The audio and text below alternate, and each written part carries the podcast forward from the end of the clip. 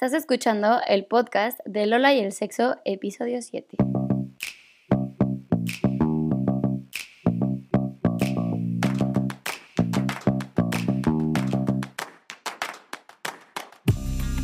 El podcast de las mujeres que quieren amarse a sí mismas, saber amar de una manera sana y ser plenas en su vida sexual y sentimental.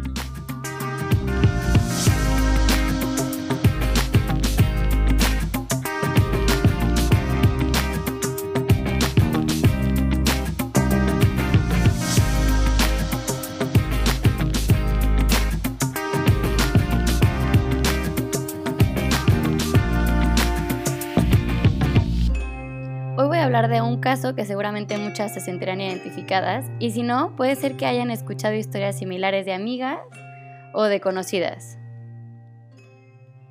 Bueno, en consulta me encuentro muy a menudo con pacientes que tienen la necesidad de hablar y de seguir en contacto con su expareja. Eh, muchas veces las mujeres que vienen suelen estar en busca de respuestas, como por ejemplo, ¿por qué no funcionó? Em, a dónde se fue todo el amor que teníamos, por qué no quiere volver a intentarlo, fui yo la que hice algo mal, por qué pasa de mí, por qué tenemos sexo y me ignora y me siento utilizada, y así muchísimas preguntas más.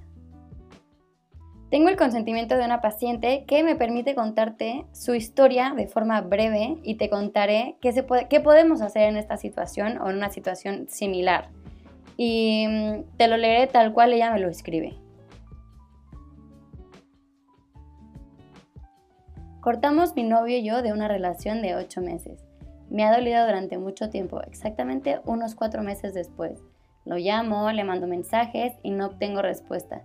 Me ha llamado loca, dramática, alucinada y yo sigo sin poder zafarme. Total, logro salir un poco de mi hoyo y un día me habla y me invita a salir. Y claro, acepto. Yo feliz, confundida, pero contenta. Seguimos quedando, follamos y dentro de todo esto, todo bien. La primera semana hasta pensé que habíamos sanado cosas del pasado y podríamos empezar algo lindo de nuevo. Pero después de esa semana volví a ignorar mensajes y cada vez lo veía menos. Me di cuenta que no quiere conmigo.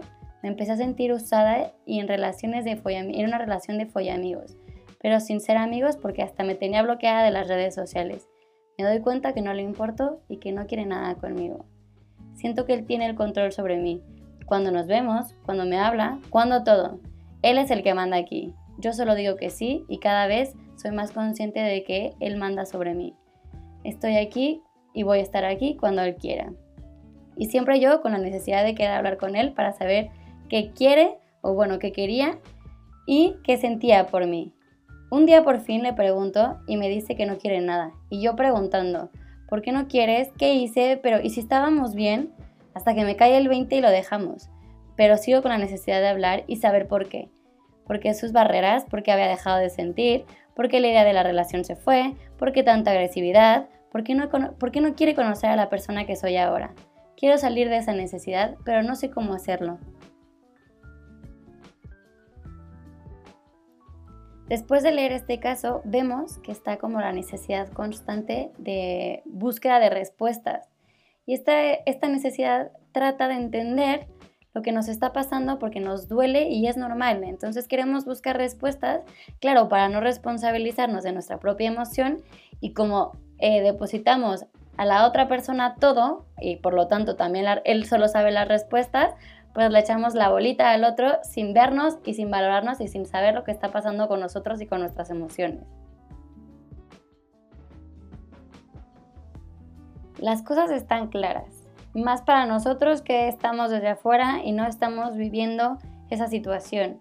Pero las, cosas no están tan claras para esa persona porque hay mucho dolor detrás, hay falta de valoración, falta de autoestima. Entonces mendiga amor, tolera indiferencias, deja que decidan por ella para no sentirse que la rechazan, que para tampoco sentir que esa persona no la valora, no ve límites y por supuesto no marca los límites.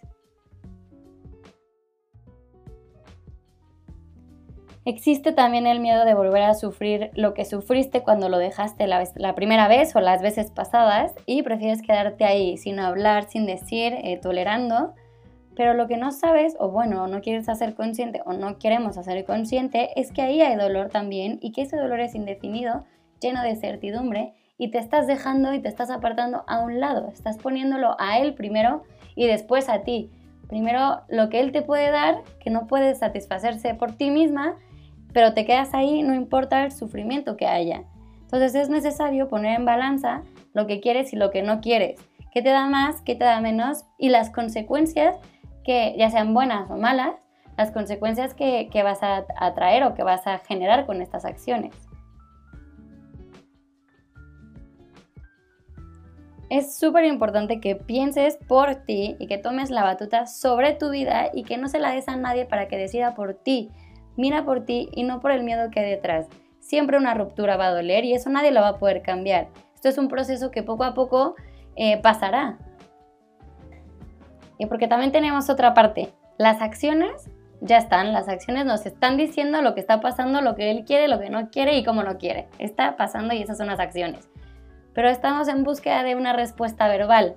Queremos que nos solucione verbalmente todos nuestros, todas nuestras preguntas y todos nuestros problemas. Queremos que esa persona nos tome de la mano y nos saque del hoyo donde estamos porque pensamos que solas no podemos y que él solo tiene las respuestas para mejorar o para, para seguir adelante. Pero para nuestra suerte, sí podemos salir adelante solas y nosotras tenemos las respuestas de lo que está pasando. Primero que nada vive la ruptura. Yo sé que duele, pero es importante pasar por ahí.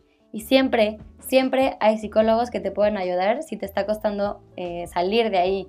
Es importante que vivas tus emociones, tus sensaciones. Y un tip que te doy es que hagas una lista o escribas tus miedos, tus miedos y que los hagas conscientes. Y que, que por ahí manejes y que no dejes que tus miedos se apoderen de ti, dejando otra vez la oportunidad a que las personas vuelvan a manejar tu vida o tus decisiones. Regresa a actividades que hacías antes de estar con él, haz lo que te gusta y lo que te motiva. Cuando eh, está tu necesidad de búsqueda constante o, de que quieres hablar con él y tener la respuesta verbal, búscalas dentro de ti en el amor propio. Hazte responsable de tu propia necesidad, que solo tú eres la que la puede satisfacer, no necesitas al otro para que eso ocurra.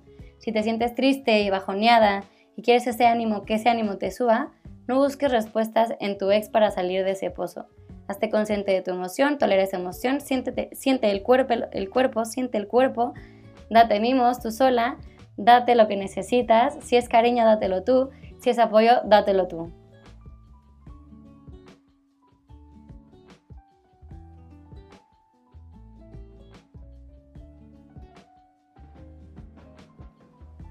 Bueno, pues esto ha sido todo. Gracias por escucharnos y las espero en el siguiente episodio. Un beso mis lolitas, suscríbanse y nos escuchamos pronto.